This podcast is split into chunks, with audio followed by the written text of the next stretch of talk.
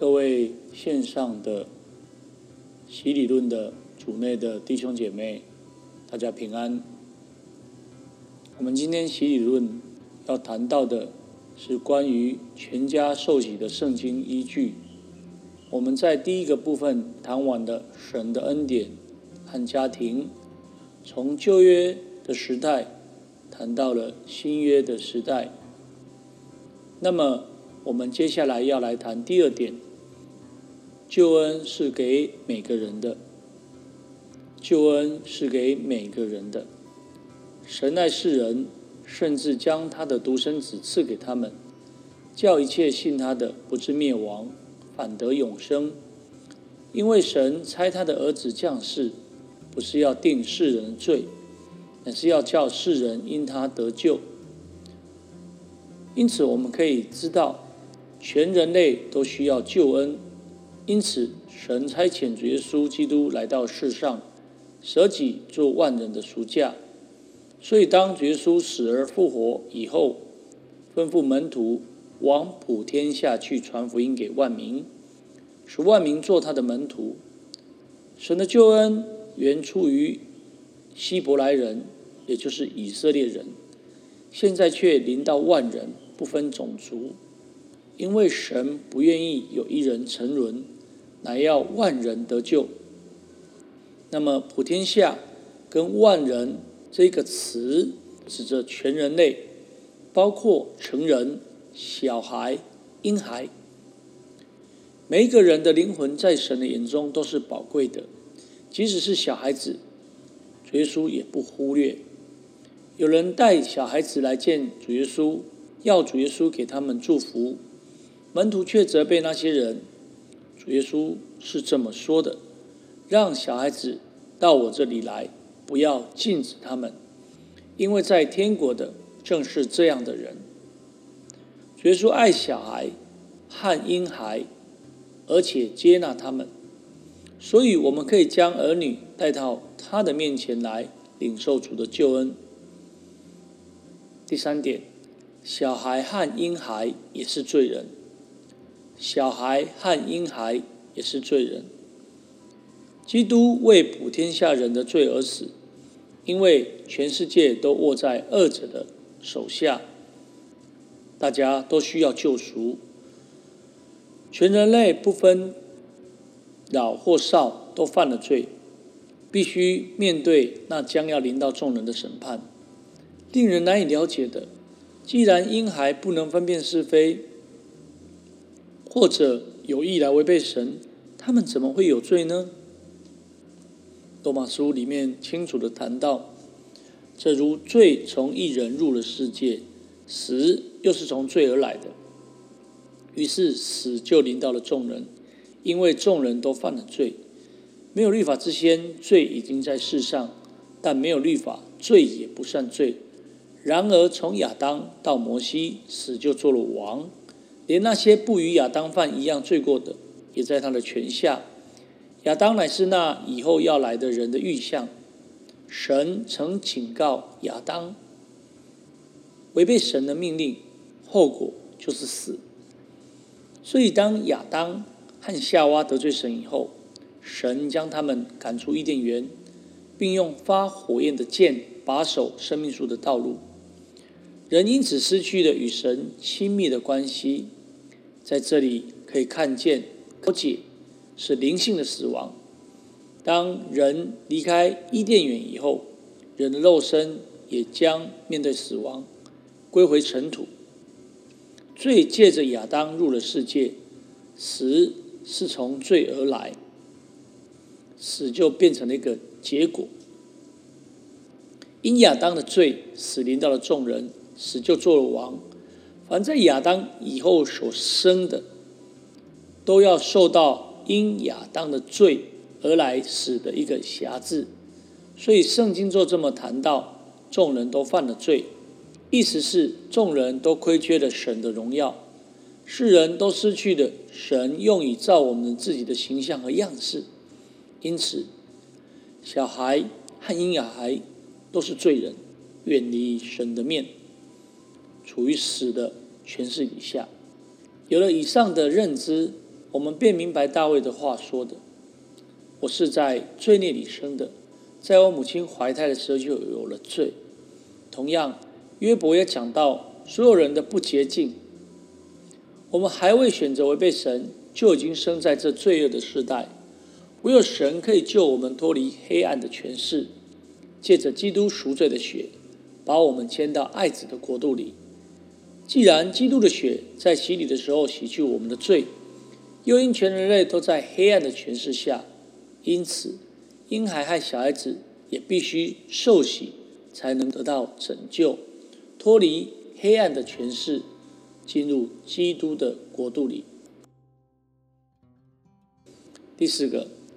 信心和婴孩的洗礼，婴信心和婴孩的洗礼，我们曾查考过，洗礼和信心是不可分开的。受洗者必须相信主耶稣为他的罪悔改，因此许多基督徒坚持婴孩不可受洗。他们的想法、他们的意见是因为婴孩不能够表明信心。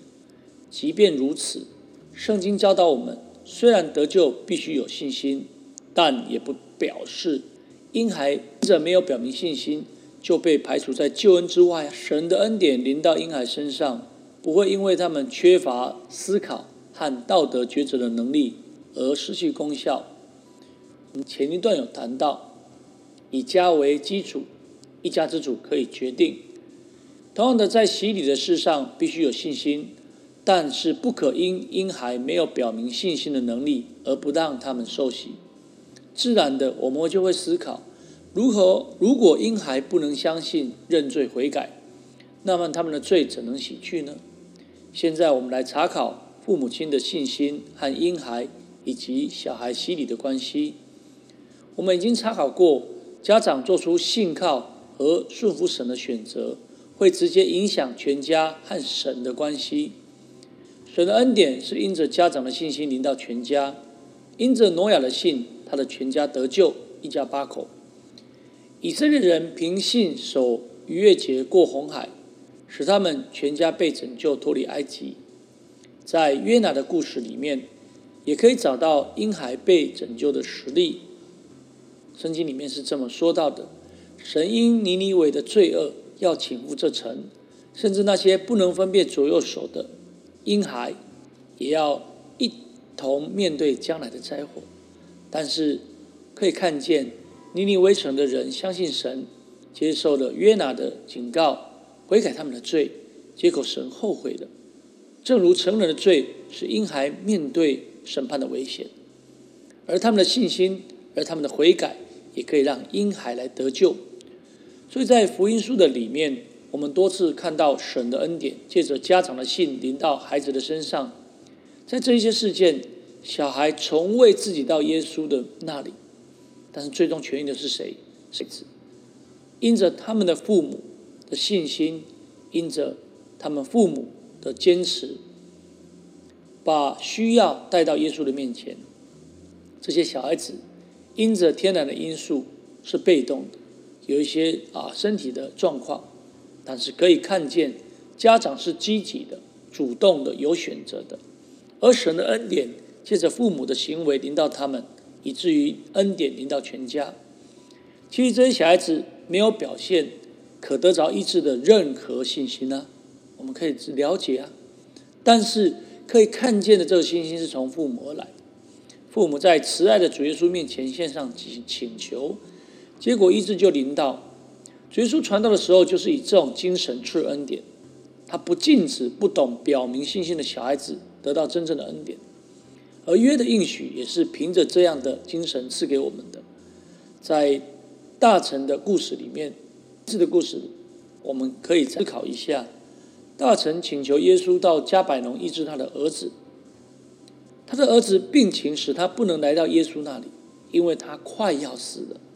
所以父亲带他来向耶稣恳求，按着主耶稣的一句话，大臣相信耶稣。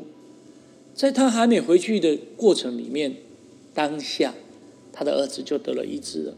一样的状态，广会长埃鲁同样去见耶稣。他那十二岁的女儿快要死了，他们还在路上的时候，有人从埃鲁的家里来告诉他说，他的女儿已经死了。但是耶稣劝埃鲁不要怕，只要信。最后，因着这位父亲的信，耶稣叫他的女儿从死里复活。还有迦南的妇人，也有着同样的遭遇。他是希腊人，是叙利腓尼基族，他的女儿被鬼附着，但因着他的恒心和信心，他的女儿得了耶稣的恩赐。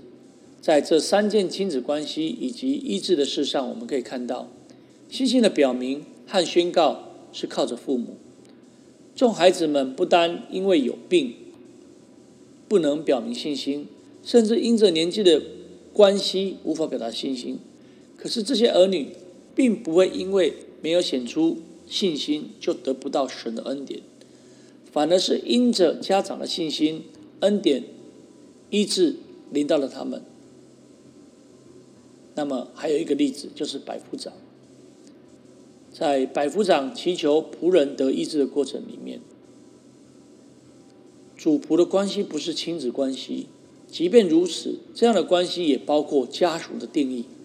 圣经记载，这个仆人是百夫长所宝贵的，他有可能已经成年了，但他的情况不容许他去见耶稣，于是主人来代求。这个仆人是被动的，他不能做什么，因为他病了。虽是这样，恩典却临到这家，包括属于这个家庭的这个仆人。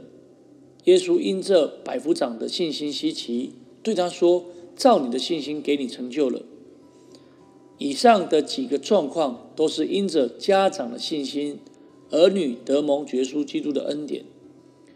现在就来思考并探讨，为什么虽然。婴孩不能表达信心，却不应当禁止他们受洗。很显然的，婴孩不能信，不能认罪，也不能像成人选择进入啊圣洁的团体。但是婴孩受洗的机会，不是因着父母的信加在或归功在孩子的身上。婴孩可以受洗，是因着以信的父母与神立约，这约是应许给他们。和他们的儿女，相反的，如果神和父母之间没有立约关系，也就是说父母还不是信徒的时候，那么他们的婴孩不可受洗。因此，父母的信或不信可以决定婴孩可否受洗。所以，婴孩受洗的时候，孩子凭着信心被带到主的面前，按照约的范围领受基督的血，是最得赦。婴孩能来到主的面前，是因着父母的信。这父母是在约的里面，而非他们自己的信。正如之前福音书里面谈到医治的事件，婴孩因着情况不允许，被动的领受神的恩典。他们不能选择恩典和救恩，而是透过父母承受救恩的应许。他们父母借着带儿女来受洗的行动，将他们的儿女在最终的苦情带到主前。儿女受了洗之后，父母当然有义务教导孩子要行在主的道上。虽然这个约是给全家的，但是顺服约的内容却是个人的事。孩子成长至终要选择，并且要决定是否保守在这个约的里面。这个跟家长有责任，但是他自己也要来做抉择，自己也要来负责。当然，父母在这个过程里面。让孩子接受洗礼之后，要带领孩子来认识神跟他的教训。感谢神。那么我们在这一段的分享，全家受洗的圣经根据就到这里。那我们洗礼论在下一段里面会继续来啊，根据新约时代实行的全家洗礼，啊，关于这些啊人物。哦，我们会一一的来做探讨以及分析。感谢主啊，各位希理论的听众朋友，大家平安，大家再会。